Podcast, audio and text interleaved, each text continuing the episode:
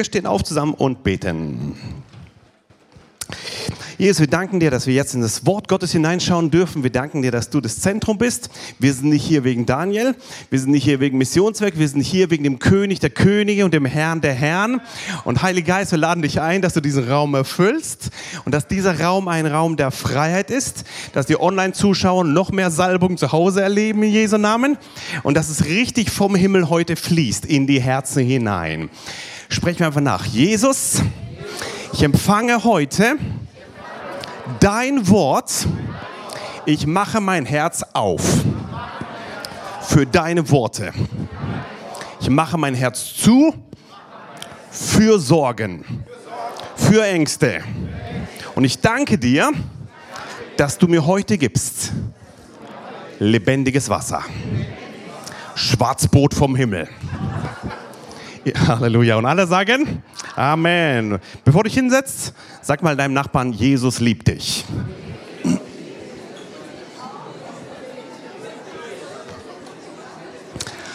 Halleluja. So schön, dass du heute da bist. So schön, dass du hergekommen bist. Ich würde sagen, bei himmlischen Temperaturen, gell? Jawohl. Und schön, dass du eingeschaltet hast, auch zu Hause, dass du, dass du dabei bist. Und erwarte genauso, dass heute Gott in dein Leben hineinspricht. Ja, wir begrüßen ganz besonders alle Leute, die zum ersten Mal da sind. Schön, dass ihr gekommen seid zum ersten Mal und auch die Leute aus Israel, von weit, weit her, von allen, allen Nationen. Ja, Halleluja. Wir wollen zusammen ins Wort Gottes hineinschauen und reden heute oder sprechen heute über die Liebe. Mmh. Liebe. Lass uns aufschlagen das, ähm, ähm, das Kapitel der Liebe. Wo steht die Liebe drin? In welchem Kapitel? Yes, 1. 13. Wir machen mal unsere Bibel auf. Wenn du eine dabei hast, darfst du sie gerne öffnen. WhatsApp bitte zumachen, Bibel bitte aufmachen. Ja? Genau, dann darfst du auch dein Handy benutzen während dem Gottesdienst oder du schaust hier an die Wand. Genau, 1. 13, Vers 4 bis 8. Ich lese langsam. Oder alle zusammen? Seid ihr bereit? Die Liebe ist langmütig. Stopp. Langmütig, ja? Lang, okay, weiter. Die Liebe ist gütig. Sie neidet nicht. Die Liebe tut nicht groß. Sie bläht sich nicht auf. Sie benimmt sich nicht unanständig. Sie sucht nicht das ihre. Sie lässt sich nicht erbittern. Sie rechnet Böses nicht zu. Sie freut sich nicht über die Ungerechtigkeit, sondern sie freut sich mit der Wahrheit. Jetzt kommt's. Sie erträgt alles. Sie glaubt alles. Sie hofft alles. Sie erduldet alles. Die Liebe vergeht niemals. Halleluja. Das ist mächtig, oder? Jetzt könnt ihr mal zuhören, wenn ich das gleiche noch einmal vorlese. Die Liebe ist langmütig und sie ist gütig. Sie neidet nicht, tut sich nicht groß, bläht sie nicht auf, ja? benimmt sich nicht unanständig, sucht nicht das ihre. Meins, meins, meins, meins.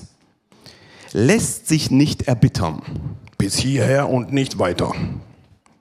Rechnet Böses nicht zu. Das geschieht dir aber recht. Wer anderen eine Grube gerät, fällt selbst hinein. Nein, Liebe rechnet Böses nicht zu. Sie freut sich nicht über Ungerechtigkeit, das geschieht dir aber recht, sondern sie freut sich mit der Wahrheit. Und jetzt kommt die Dröhnung überhaupt, Vers 7. Sie erträgt alles. Liebe erträgt alles. Liebe hat keine Grenze, die da sagt, bis hierher und nicht weiter. Liebe erträgt alles. Sie glaubt alles. Und sie hofft alles. Und jetzt geht es noch weiter. Sie erduldet alles. Und die Liebe vergeht niemals. Wenn du in der Liebe leben willst, hat das nichts mit Gefühlen zu tun. Es ist eine tagtägliche Entscheidung, was du erträgst, was du glaubst, was du hoffst, was du erduldest. Wenn du Liebe leben willst, hat es zu tun, nochmal Vers 4, ob du langmütig bist, also geduldig, ob du gütig bist. Wenn die Liebe ist gütig. Sie gibt. Liebe nimmt nicht, Liebe gibt. Sie neidet nicht. Wie ist denn dein Auto und deine Kleidung und dein Arbeitsplatz und dein Geld? Nein, da gibt es keinen Neid. Sie tut sie nicht groß, sie bläht sie nicht auf. Sie benimmt sie nicht unanständig. Sie sucht nicht das ihre, sie lässt sich nicht erbittern und rechnet Böses nicht zu. Und sie freut sich nicht über Ungerechtigkeit, sondern freut sich mit der Wahrheit. Und dann geht es hier weiter. Sie erträgt alles, glaubt alles, hofft alles, erduldet alles und die Liebe vergeht niemals. Lass uns mal eine andere Übersetzung anschauen. Und zwar die NGÜ, neue Genfer Übersetzung, NGÜ. Liebe ist geduldig. Liebe ist freundlich. Sie kennt keinen Neid, sie spielt sich nicht auf. Sie ist nicht eingebildet. Sie verhält sich nicht taktlos. Sie sucht nicht den eigenen Vorteil. Sie verliert nicht die Beherrschung. Sie trägt keinem etwas nach. Sie freut sich nicht, wenn Unrecht geschieht. Wo aber die Wahrheit siegt, freut sie sich mit. Alles erträgt sie. In jeder Lage glaubt sie. Immer hofft sie, allem hält sie stand. Die Liebe vergeht niemals. Nochmal zurück im Vers 4. Sie ist geduldig und, und freundlich. Liebe ist immer freundlich. Egal wie der Liebensträger sich fühlt.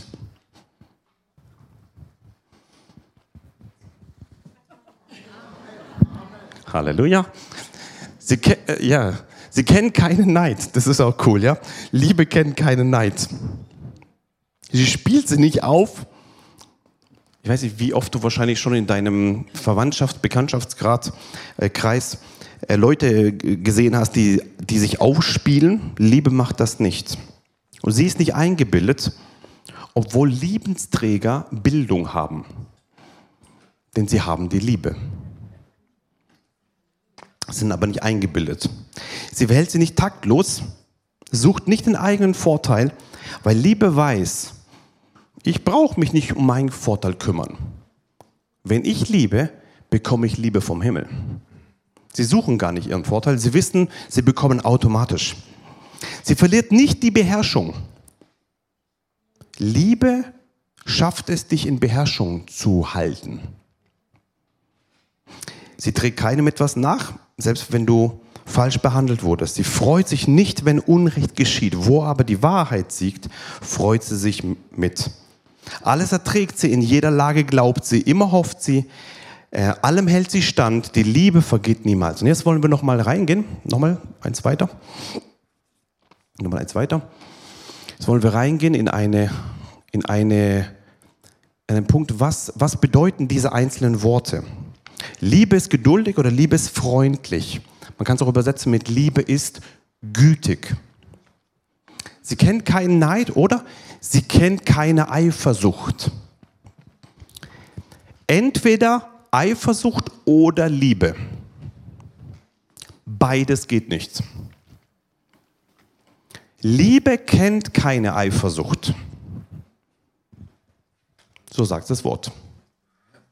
Entweder Eifersucht oder Liebe. Sie spielt sie nicht auf, sie ist nicht eingebildet. Eins weiter, Vers 5.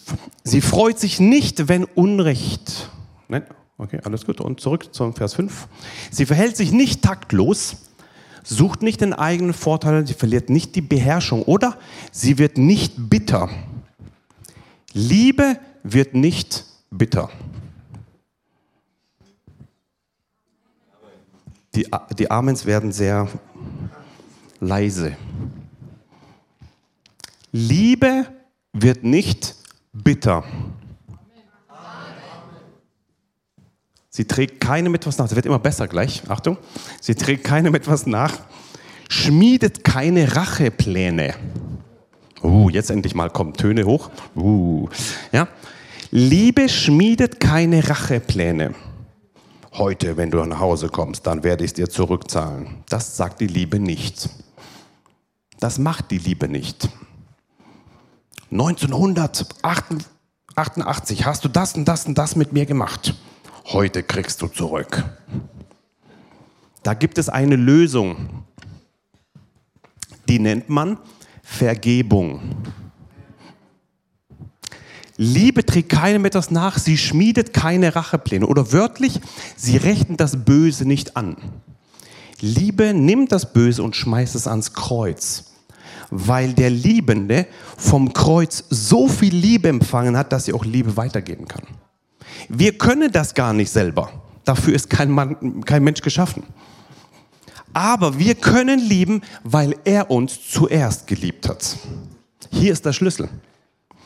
Liebe ist etwas, wo keine Rachepläne schmiedet oder rechnet das Böse nicht an. Eins weiter, Vers 6.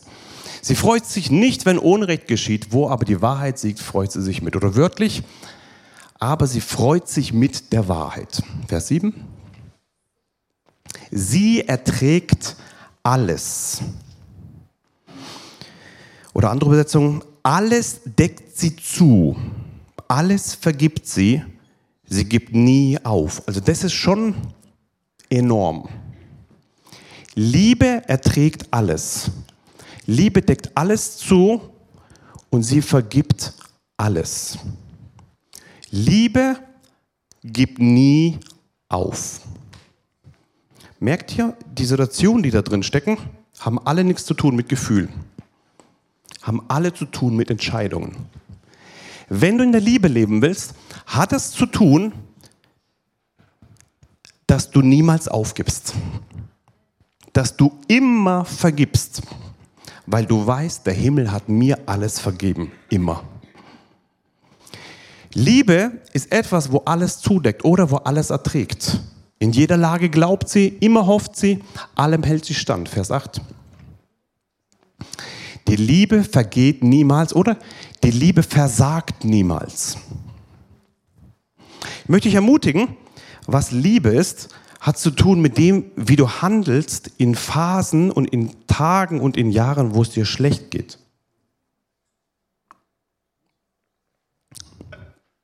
Wenn du im Urlaub mit, deiner, mit deinem Ehepartner bist, mit deinen Kindern, mit guten Freunden. Und alles ist schön, da kannst du locker sagen, ich liebe euch, alles ist gut. Das ist aber nicht biblische Liebe. Das ist ein Endprodukt von guter Liebe. Liebe aber wird produziert in schwierigen Umständen. Liebe hat ihre Wurzel in Verfolgung, in Trübsal, in Wüstenzeiten, in, in Rumpiekserei. Da entscheidet sich, ob Liebe rauskommt. Und das kommt raus, was innen drin ist. Nicht, was du sagst oder was vorne drauf steht. Sondern das kommt raus, wenn Druck zustande kommt, dann kommt das raus, was drin ist. Und Liebe ist etwas, die, das niemals versagt. Wozu brauchen wir Liebe? Warum ist es so wichtig? Wenn wir drei Verse vorgehen, also vor diesem Vers 4, nämlich in den Vers 1, dann können wir lesen, wozu brauchen wir Liebe? Paulus sagt hier, wenn ich in den Sprachen der Menschen und der Engel rede, aber keine Liebe habe, so bin ich ein tönendes Erz geworden oder eine schallende Zimbel. Vers 2. Wenn ich Weissagung habe und alle Geheimnisse und alle Erkenntnis weiß, und wenn ich allen Glauben habe, so dass ich Berge versetze, aber keine Liebe habe, alle zusammen, so bin ich nichts. Nochmal die vier Worte. So bin ich nichts. Das hat es richtig in sich. Hier geht es nicht darum, dass deine Taten nichts sind. Hier, hier, hier geht es um Identität. So bin ich nichts. Das ist ziemlich krass. Stell dir mal vor, du hast alle Weissagungen. Also du kannst alles, jede Person, die vor dir steht, prophezeist du auf den Punkt. Bam, bam, bam, bam, bam, bam, bam, bam. 100% getroffen, alles wunderbar. Danach gehst du auf die Bühne und hast alle Erkenntnisse, sprichst Worte der Erkenntnis zu jeder Person, in jedes Herz. Die Leute sind beeindruckt. Danach fängst du an zu beten und hast Glauben, dass Berge versetzt. Berg in Jesu Namen hebt dich und wirft dich ins Meer. Berge verschwinden gerade so in deiner Gegenwart. Berge verschwinden, weil du im Glauben sprichst. Und das können wir nach Markus 11, oder? Das können wir. Und du hast Autorität zu sprechen. Berg hebt dich empor, wirft dich ins Meer. Kannst du machen. Ist gut. Predige ich die ganze Zeit. Du sprichst zum Berg der Krankheit, der hebt dich, wirft dich ins Meer und du machst es und die Berge verschwinden.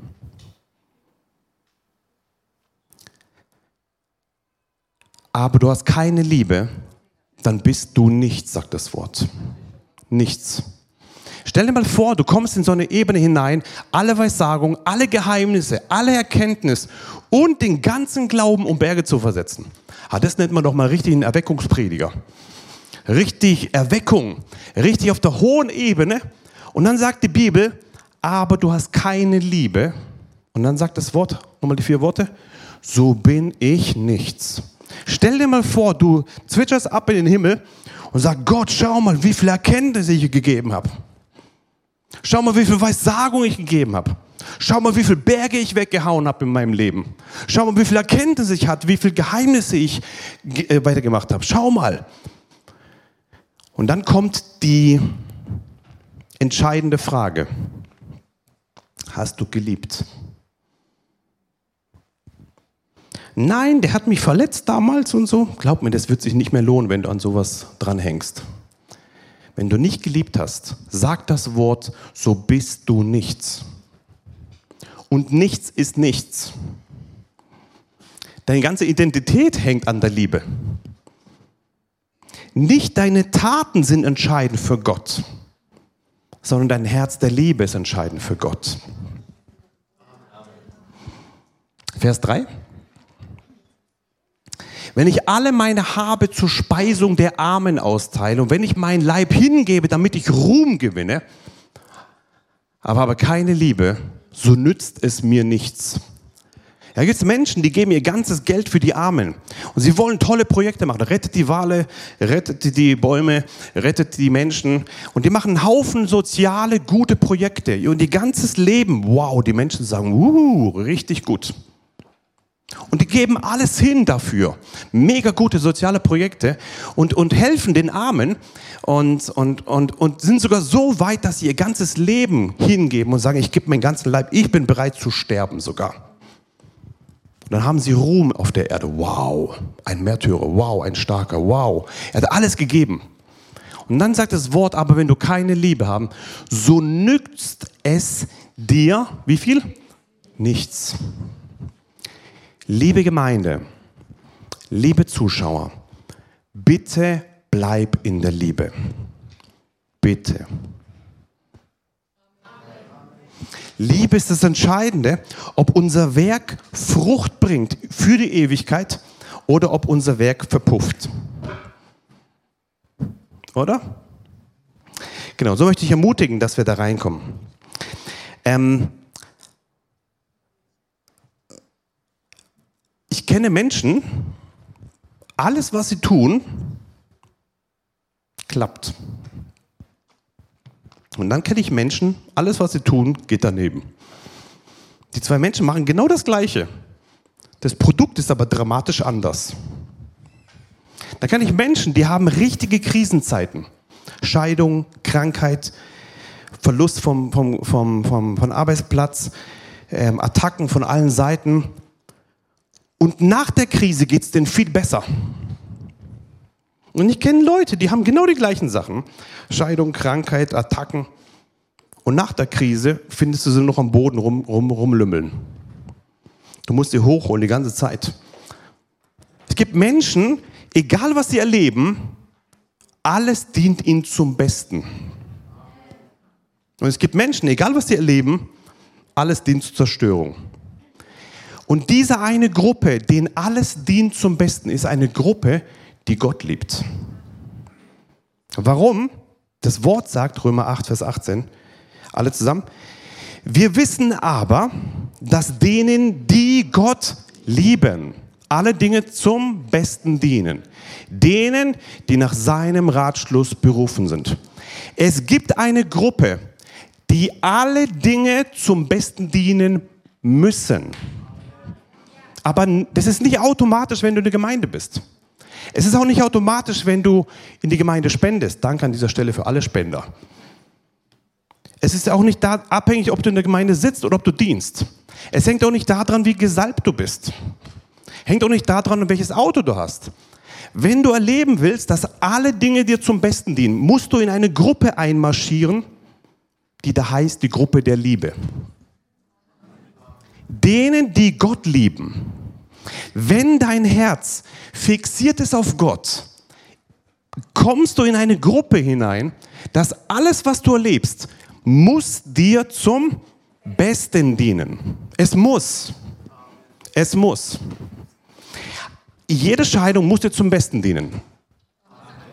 Jede Krankheit muss dir zum Besten dienen. Jede Verfolgung muss dir zum Besten dienen. Und jede Lüge, die über dich erzählt wird, muss dir zum Besten dienen. Warum? Weil du Gott liebst.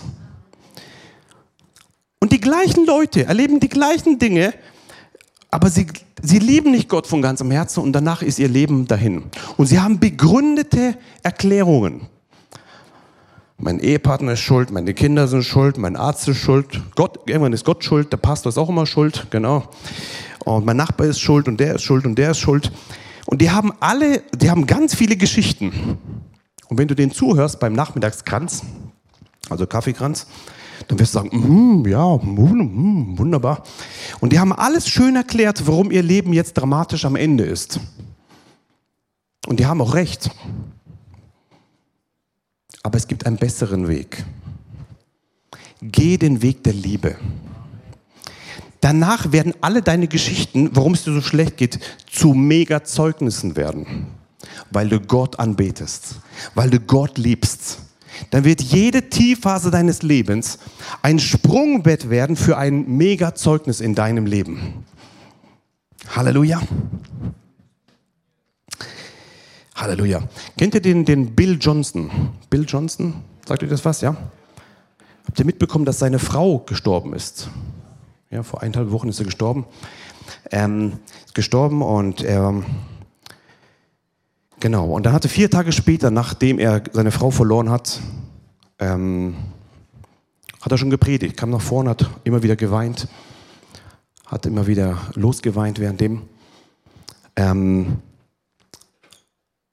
und er hat ein paar Sachen gesagt und das war stark. Er hat gesagt, manche Schätze kann man nur ergreifen im Tal des Todesschatten.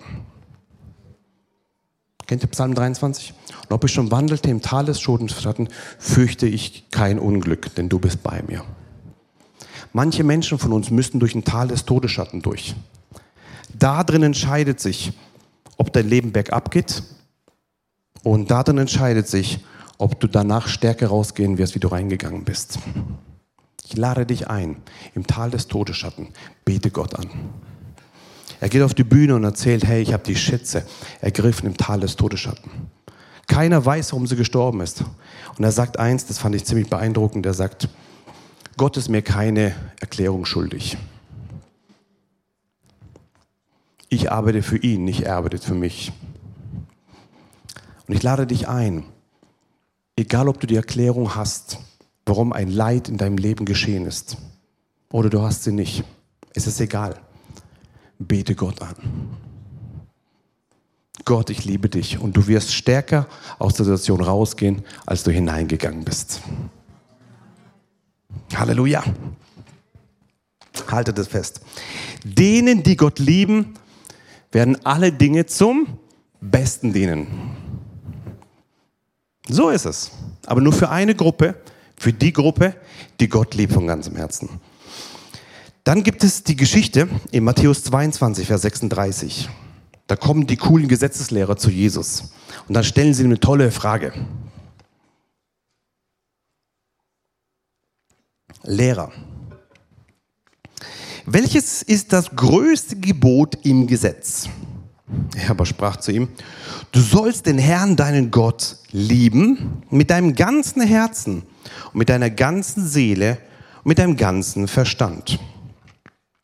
Dies ist das größte und erste Gebot. Das zweite aber ist ihm gleich, du sollst deinen Nächsten lieben wie dich selbst. An diesen zwei Geboten hängt das ganze Gesetz und die Propheten. Vers 36 nochmal, zurück. Was ist das größte Gebot? Jetzt fängt Jesus an. Du sollst den Herrn, deinen Gott, lieben. Achtung, wir können lieben mit verschiedenen Quellen. Lieben, alle zusammen, mit deinem ganzen Herzen, mit deiner ganzen Seele und mit deinem ganzen Verstand. Liebe Deutsche, das muss ich nur in Deutschland immer erklären hier, wir können Gott lieben mit unserem Verstand. Gott ist größer als dein Kopf. Gott ist größer als dein Verstand. Und wenn du Gott mit deinem Verstand lieben willst, heißt es, Gott, du bist größer wie meine Logik. Ich leg sie hin und ich weiß, du bist größer. Und auch wenn ich nicht verstehe, werde ich dir trotzdem gehorsam sein. Das ist Lieben mit, mit Verstand. Ähm, du sollst den Herrn, dein Gott, leben mit deinem ganzen Herzen, mit deinem ganzen Seele, mit deinem ganzen Verstand. Das heißt allumfassend, vollständig. Wir lieben Gott mit allem, was wir haben ganzen Herzen, mit der ganzen Seele und mit dem ganzen Verstand. Wenn es hier aufhören wär, würde, wäre unser Leben ziemlich leicht. Gott ist das Ziel, wir lieben ihn und alles ist wunderbar. Aber da kommt noch dein Nächster dazu. Manche haben gelacht. Sehr gut. Das zweite aber ist ihm gleich. Die haben mir nur nach dem Größten gefragt, ja? Die, Gesetzlehrer haben nur gefragt, was ist das größte Gebot? Und dann schiebt er gleich das zweite hinten rein. Das zweite aber ist ihm gleich. Du sollst deinen Nächsten lieben wie dich selbst. Und an diesen zwei Geboten hängt das ganze Gesetz und die Propheten. Wenn unser Nächster nicht da wäre, wie leicht wäre unser Leben?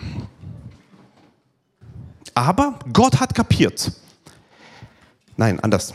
Gott hat uns offenbart, und gezeigt, dass die Liebe Gott gegenüber nur dann wirksam ist, wenn die Liebe an den Nächsten funktioniert.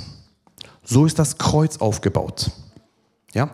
Das Kreuz bedeutet, ja, äh, vertikal nach oben hier, dass wir Gott lieben von ganzem Herzen und den Nächsten. Links und rechts, ja. Die Person links und rechts, die vielleicht deinen Parkplatz weggenommen hat draußen die dich geärgert hat, die dir die Tür nicht aufgehalten hat, die dich heute vergessen hat zu begrüßen, die gerade deinen Sitzplatz, wo du immer sitzt, weggenommen hat. Und diesen Nächsten dürfen wir lieben. Jesus sagt hier ganz deutlich, nicht nur Gott lieben, sondern auch unseren Nächsten wie dich selbst. Mein Vater hat mal gesagt, da kam jemand zu ihm und sagte, ich liebe mich gar nicht selbst, also muss ich den Nächsten auch nicht selbst lieben. Sagt er zu ihm, du duschst dich jeden Tag, du kümmerst dich um dich, du gibst dir Essen, du kämpfst dich jeden Tag, du liebst dich schon ziemlich arg. Ja gut, weise Antwort. Lieb den Nächsten wie dich selbst. Du bist bereit, alles zu geben. Wie viel von deinem Konto gibst du dir selber? Wie viel von deiner Zeit gibst du dir selber? Wie viel von deinem Energie gibst du dir selber? Wie viel von deinen ganzen Ressourcen, die du hast, gibst du nur für dich? Das ist, wie du dich selber liebst. Und die Bibel sagt, lieb den Nächsten wie dich selbst. In der gleichen Art und Weise wie dich selbst. Und Jesus sagt hier, wenn du den Nächsten liebst für dich selbst und Gott von ganzem Herzen, dann geschieht etwas, nämlich an diesen zwei Gesetz, Geboten hängt das ganze Gesetz und die Propheten. Also nach meiner Einschätzung ist die Liebe, wenn wir konstant in Liebe bleiben wollen, die schwierigste Aufgabe unseres Lebens. Nach meiner Einschätzung. Das ist so radikal, das ist so scharf, das ist so herausfordernd, es braucht alles von dir weg und alles von Jesus rein. Und das nicht nur einmal, sondern jeden Tag. Dann hast du es irgendwann kapiert und dann kommt ein neuer Nächster in deinen Arbeitsplatz. Und der Nachbar zieht ein.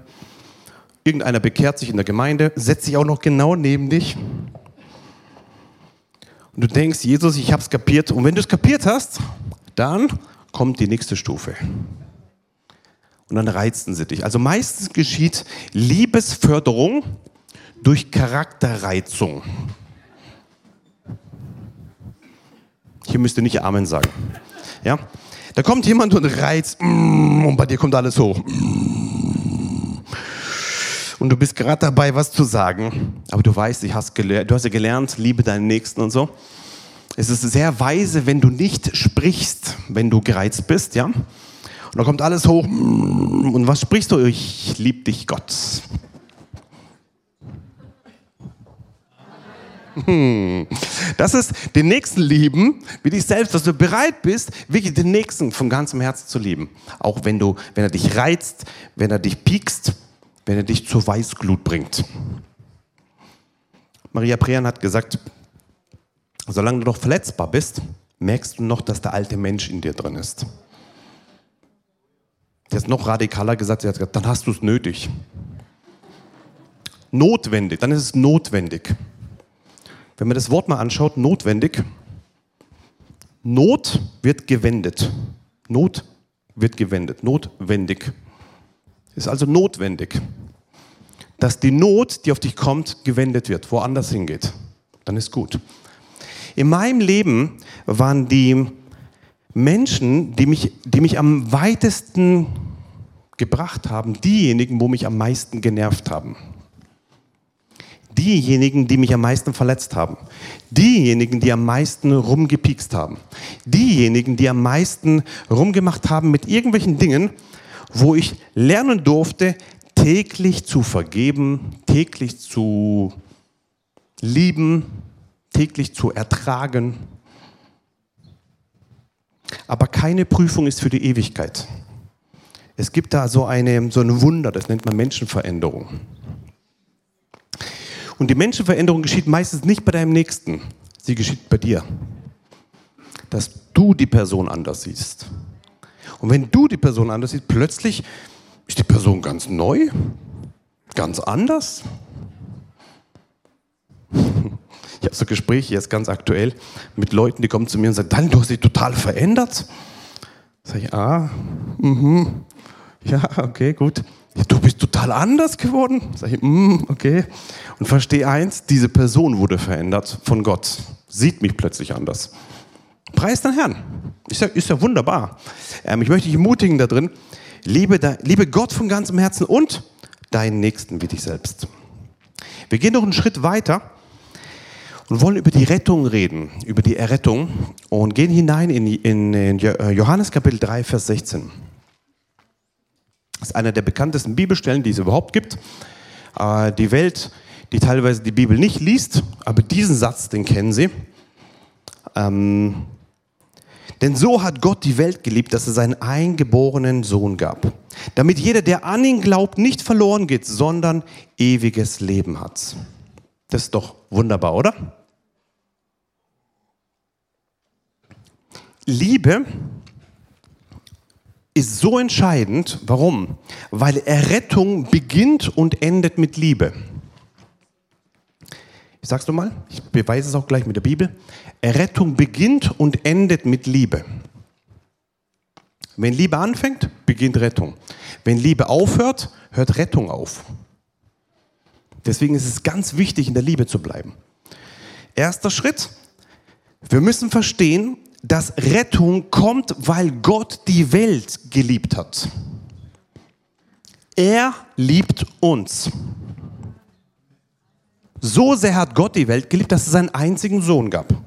Damit jeder, der an ihn glaubt, nicht verloren geht, sondern ewiges Leben hat. Jede Person, die Jesus Christus als ihren Herrn und Heiland aufnimmt, diese Person wird gerettet. Und sie kommt aus dem Reich der Finsternis in das Reich des Lichtes hinein. Das ist das Evangelium. Dafür gibt es die Gemeinde. Wenn man Jesus Christus an seinem Herzen aufnimmt, wird man gerettet. Wenn man Jesus Christus ablehnt und sagt, nein, ich möchte dich haben, wird man verloren gehen. Die Botschaft des, des, des neuen Bundes, die Botschaft dieser Gemeinde, die Botschaft des Evangeliums heißt, lass dich retten. Wenn du Jesus Christus noch nie angenommen hast in deinem Leben, triff die wichtigste Entscheidung, die es gibt. Gib Jesus dein Leben. Und ein neues Leben beginnt bei dir. Und es hat begonnen, nicht weil wir irgendwas richtig machen, sondern es hat begonnen, weil Gott die Welt so sehr geliebt hat. Also wir könnten uns nie retten. Es hat begonnen mit, mit, mit Liebe. Gott hat seinen Sohn gegeben aus Liebe. So beginnt Rettung. Dann 1. Johannes Kapitel 3, Vers 14. 1. Johannes 3, 14. Das sind ziemlich radikale Sätze. Wir wissen, dass wir aus dem Tod in das Leben hinübergegangen sind. Amen. Amen. Warum? Weil wir die Brüder lieben. Wer nicht liebt, bleibt im Tod. Ist doch radikal, oder? Wir wissen, dass wir aus dem Tod in das Leben hinübergegangen sind. Also hast eins kapiert, früher war ich ein Sünder, jetzt bin ich gerettet. Warum? Nicht nur, weil Gott dich liebt, nicht nur, weil du ihn liebst, sondern es hängt auch an deinem Nächsten. Wir haben es vorhin gehört, liebe Gott und deinem Nächsten wie dich selbst. Das bedeutet, wir wissen, dass wir aus dem Tod in das Leben hinübergegangen sind, weil wir die Brüder lieben. Wer nicht liebt, bleibt im Tod. Fünf Amens gab es. Wer nicht liebt, bleibt im Tod. Es entscheidet, deine Liebe ist entscheidend für deine Zukunft. Wer nicht liebt seinen Bruder, bleibt im Tod. Und das ist ziemlich deutlich. Noch eine andere Stelle. Ein Kapitel weiter, 1. Johannes 4, Vers 20. Wenn jemand sagt, ich liebe Gott, können wir das mal zusammen sagen? Ich liebe Gott. Wer von euch liebt Gott? Gut. Also, wir lieben Gott und wir haben gesagt, wir lieben Gott, oder? Also ist diese Stelle für uns. Oder? Gut. Also, wenn jemand sagt, ich liebe Gott und hasst seinen Bruder, ist er ein Lügner. Lieber Mitglied, liebes Mitglied, lieber Besucher, lieber Online-Zuschauer, wenn du sagst, ich liebe Gott, aber hasst deinen Bruder, bist du ein Lügner. Das sind nicht meine Worte, das sind die Worte des Neuen Testaments. Liebe ist entscheidend für, für dein ganzes Leben. Wenn jemand sagt, ich liebe Gott und hasst seinen Bruder, der ist ein Lügner. Ziemlich deutlich, oder? Denn wer seinen Bruder nicht liebt, den er gesehen hat, kann nicht Gott lieben, den er nicht gesehen hat. Die Bibel ist ziemlich radikal in dem Verständnis, liebe Gott und deinen Nächsten wie dich selbst. Du kannst nicht Gott lieben, wenn du deinen Nächsten nicht liebst. Du kannst nicht eine einseitige Beziehung mit Gott haben und denken, die anderen sind mir total egal. Verschwinde aus meinem Leben. Nein, hier steht drin, wer seinen Bruder nicht liebt, den er gesehen hat, kann nicht Gott lieben, genau, den er nicht gesehen hat. Ja, den Bruder, den er gesehen hat, nicht Gott lieben, den er nicht gesehen hat. Ich weiß, was es bedeutet. Viele wurden krass verletzt. Manche wurden vergewaltigt. Manche wurden wirklich, wirklich scharf beschossen. Manche wurden richtig fertig gemacht. Und dann kommt auch noch an einem Hochsommertag so ein Satz hier, du musst deinen Bruder lieben, ja? Ich weiß, was es bedeutet. Ich mache es nicht, weil ich dich fertig machen will. Ich sage es nicht, weil ich dich irgendwie runterdrücken will. Ich mache es nicht, weil ich dir gesetzlich draufhauen will, du musst jetzt unbedingt was tun. Warum ich das sage, ist erstens, weil es im Wort steht und ich bin verpflichtet dem Wort Gottes gegenüber. Zweitens mache ich es aus Liebe und ich sage es aus Liebe heraus, weil ich dir helfen will, rauszukommen. Weil die Kraft des Todes sitzt meistens in Unvergebenheit drin. Und es sitzt in dem Gedanken, mein Bruder, meine Schwester, mein Nächster hat mich verletzt und jetzt marschiere ich raus. Und du hast eine offene Tür in deinem Leben, in deinem Herzen, wo der Teufel alles Mögliche reinschmeißen kann. Bluthochdruck, dann, dann diese ganzen Dinge mit Unvergebenheit, Schlaflosigkeit, äh, Depression, Ängste, alles Mögliche ist wie, wie ein Magnet, wo Unvergebenheit und Angst produziert. Ähm, und davon will ich dich frei machen. Das ist meine Motivation. Dir wird es nicht helfen, wenn es dir gut geht und ich sage, alles ist gut, du kannst weiterleben wie bisher, gehst wieder nach Hause, alles ist schön. Dir wird es aber helfen, wenn ich dir sage, hey, du bist ein Lügner, wenn du sagst, ich liebe Gott, aber du hast deinen Bruder. Das tut weh, ist mir bewusst. Es tut weh, wenn ich dir sage, hey, wenn du deinen Bruder nicht liebst, kannst du nicht Gott lieben. So steht es im Wort. Das tut weh. Aber es ist wie eine Operation am Blinddarm. Wenn es platzt, hast du ein paar Minuten oder Stunden oder Tage, wie viel hat man da? Stunden, ja, wo du schnelle Operationen machen musst. Manche sitzen vor dieser schnellen Operation und sie warten auf den Moment, wo Gott die Operation macht. Und ich glaube, dass heute eine himmlische Operation zustande kommt. Warum? Dass das Geschwür rausgeht. Letztendlich tut die Operation weh. Ja, sie tut weh. Ja, sie tut weh. Es ist so. Aber sie bringt letztendlich Leben für die, die daran nicht sterben. So ist es auch mit, mit Hass oder mit Unvergebenheit oder mit Verletzung, mit Brüdern und Schwestern. Ja, es tut weh, wenn man rangeht. Ja, es tut weh, wenn du beschneidest. Ja, es tut weh, wenn du eine Operation. Es ist so. Aber letztendlich hilft es dir, dass du rauskommst aus dem Bereich des Todes. Wollen wir uns gleich dafür entscheiden? Ja? Kannst du kurz spielen? Dann gehen wir gleich weiter.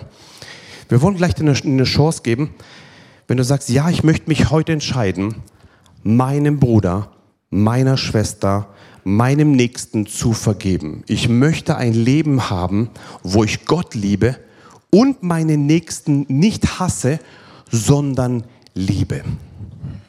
Wenn du jemanden spürst in deinem Leben, der dich richtig tief verletzt hat und du spürst jetzt, ich sollte ihm heute vergeben. Die Operation im Himmel des Blinddarms heißt Vergebung. Ganz einfach. Ohne Nebenwirkungen, ohne Narben. Hundertprozentige Erfolgsquote. Nicht lebensgefährlich, ja? Lebensgefährlich ist es dann, wenn du nicht vergibst.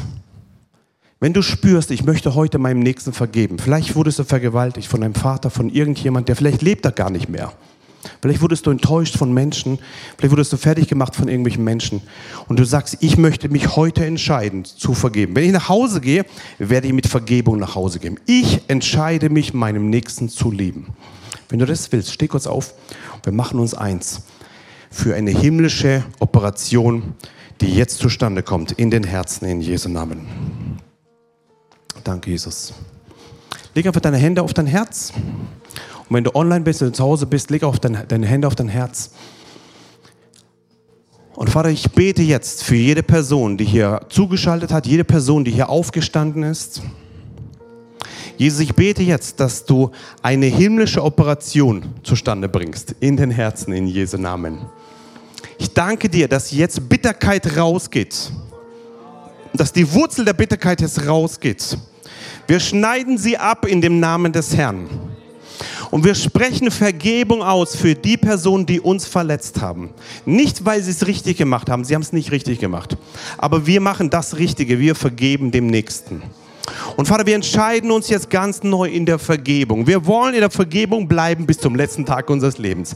Und auch wenn die Gefühle das Gegenteil sagen, im Glauben sagen wir, wir lieben unseren Nächsten. Wir lieben unseren Bruder, wir lieben unsere Schwester. Wir lieben sie, weil wir dich lieben wollen, Gott. Und ich bete jetzt für jede Person, die steht, für jede Person, die online eingeschaltet hat und die jetzt, die jetzt diese himmlische Operation tun will. Ich bete, dass jetzt die Unvergebenheit rausgeht, der Schmerz rausgeht, dass diese, dass diese, diese Enttäuschungen jetzt rausgehen und dass du jetzt alles rausgräbst in Jesu Namen. Ich sehe Engel laufen hier rum im Saal und auch online bei dir zu Hause und sie holen giftiges Zeug raus. Sie holen aus deinem Herzen wie so Eiter raus, eitrige Stellen. Und sie holen es raus. Lass, lass es offen. Vergib dieser Person, die gerade im Kopf ist bei dir. Sprech es aus, einfach, einfach den Namen ganz leise, sprech es aus, die Person und sag, du vergibst diese Person für das und das und das. Und Vater, ich danke dir, dass jetzt dieses eitrige Zeug rauskommt. Raus aus den Herzen. Und wir sprechen hinein, dass ab jetzt wir jede Person lieben. In Jesu Namen. Danke, Jesus. Lass uns einfach zusammen jetzt sprechen. Jesus, ich danke dir für dein Wort. Danke für eine himmlische Operation. Ich entscheide mich heute für die Vergebung. Ich vergebe jetzt meinem Bruder, meiner Schwester, meinem Nächsten. Ich vergebe ihm alles. Heute in deinem Namen. Ich danke dir, Gott, dass du jede Bitterkeit rausholst und die Liebe reinschüttest. Ich möchte dich lieben, Gott, und meinen Nächsten wie mich selbst. Ich entscheide mich heute für Vergebung und für die Liebe. Gott, ich will dich lieben.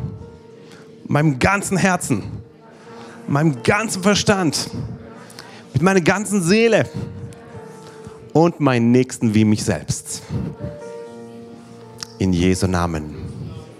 Ich bin geheilt. Ich bin frei und ich bleibe in der Liebe. Und alle sagen, Amen. wenn jemand neben dir steht, sag ihm, du bist frei.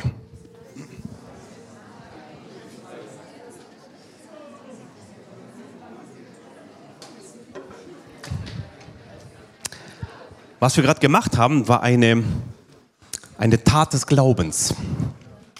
Herzlichen Glückwunsch an euch. Was ihr gemacht habt, war eine, eine Tat des Glaubens und ihr habt diese Bitterkeit rausgezogen. Kennt ihr, kennt ihr Johannes 15? Nicht Johannes, äh, äh, Lukas 15, den verlorenen Sohn. Kennt ihr die Geschichte? Da ist der verlorene Sohn und der verlorene Sohn geht raus. Mein Papa würde es mir besser gehen. Er geht in sich.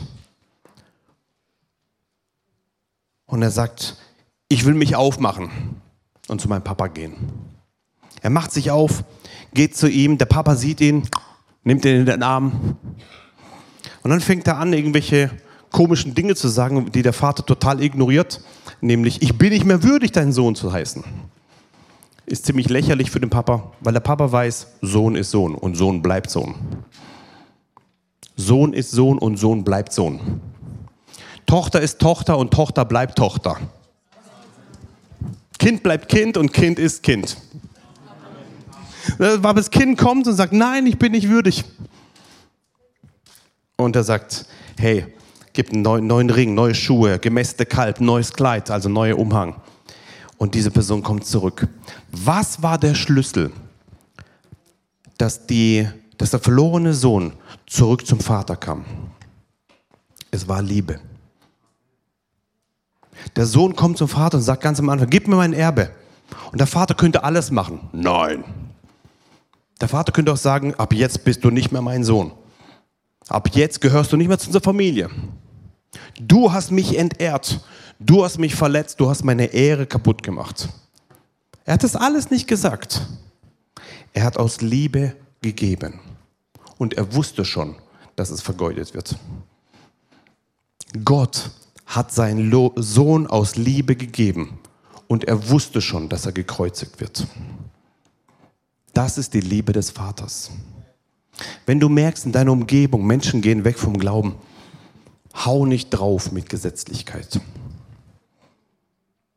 Wenn du merkst, Menschen gehen weg und, und es tut dir weh und enge Freunde verlassen dich und enge Mitarbeiter gehen weg und enge Menschen verletzen dich, und berauben dich und sprechen auch noch schlecht über dich.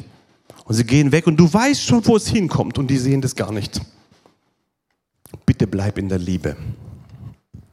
Denn eines Tages, gehen diese Menschen in sich.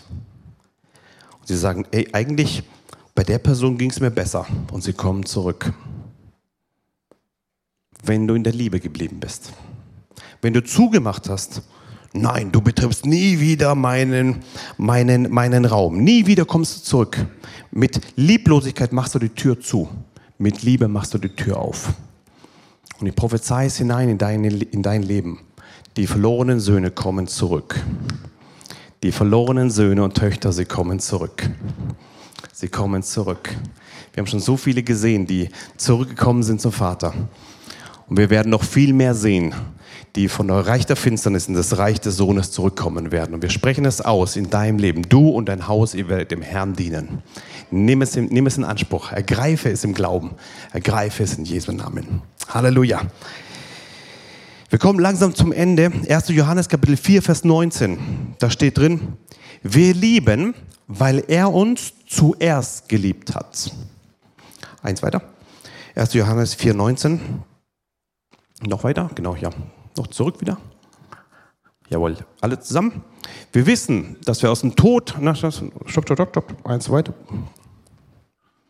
Nach hinten bitte. Jetzt haben wir es, genau. 1. Johannes 4, 19. Alle zusammen. Wir lieben, weil er uns zuerst geliebt hat. Wenn du lieben willst, funktioniert es nicht mit deinen Fähigkeiten. Du kommst irgendwann an die Grenze. Kein Mensch schafft das. Der Schlüssel ist, dass du verstehst, dass du zuerst geliebt wurdest vom himmlischen Vater. Und weil er dich zuerst liebt, deswegen kannst du lieben. Du kannst lieben. Du kannst alles vergeben. Du kannst alles ertragen. Du kannst das, weil Gott dich zuerst geliebt hat. Hier ist der Schlüssel drin. Nicht in unseren Taten, sondern in Gottes Tat. Nicht in unseren Werken, sondern in Gottes Werk. Nicht aus den Dingen, die wir tun, sondern aus dem, was Gott getan hat, was er zuerst getan hat. Und wir lieben, wir können lieben, wir werden lieben. Wir lieben. Warum? Weil er uns zuerst geliebt hat.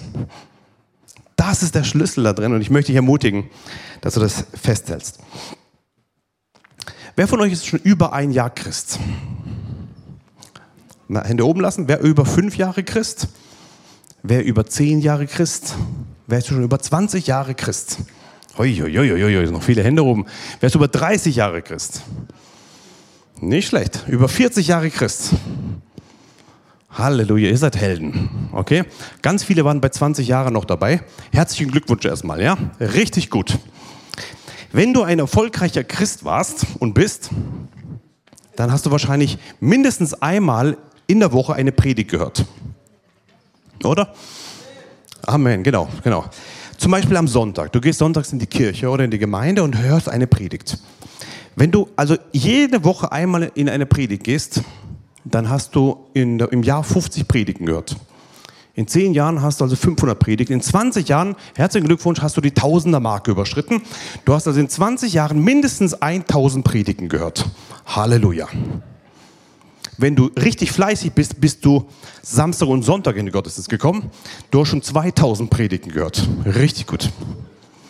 Wenn du in deiner Autofahrt, Montag bis Freitags, jeden Tag bei deiner Autofahrt eine Stunde ungefähr fährst und auch noch eine Predigt hörst, jeden Tag von Montag bis Freitag, hast du mehrere tausend Predigten gehört in deinen 20 Jahren. Herzlichen Glückwunsch.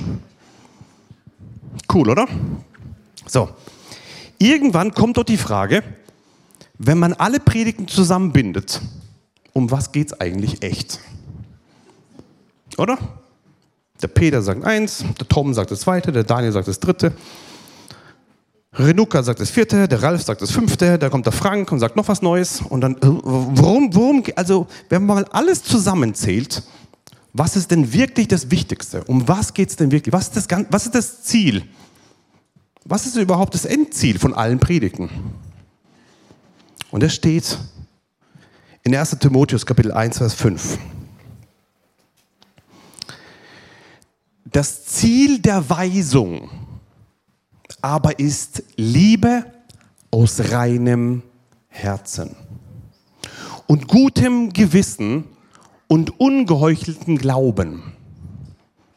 Das Endziel der Weisung, das Endziel der ganzen Predigten, die du gehört hast, das Endziel, was ist das Endziel?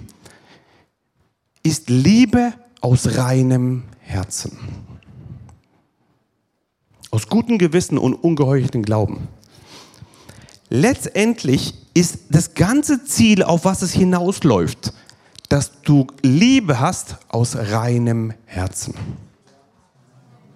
Wenn Predigten dich näher bringen zur Liebe Gott gegenüber und deinem Nächsten gegenüber, bist du auf einem guten Weg.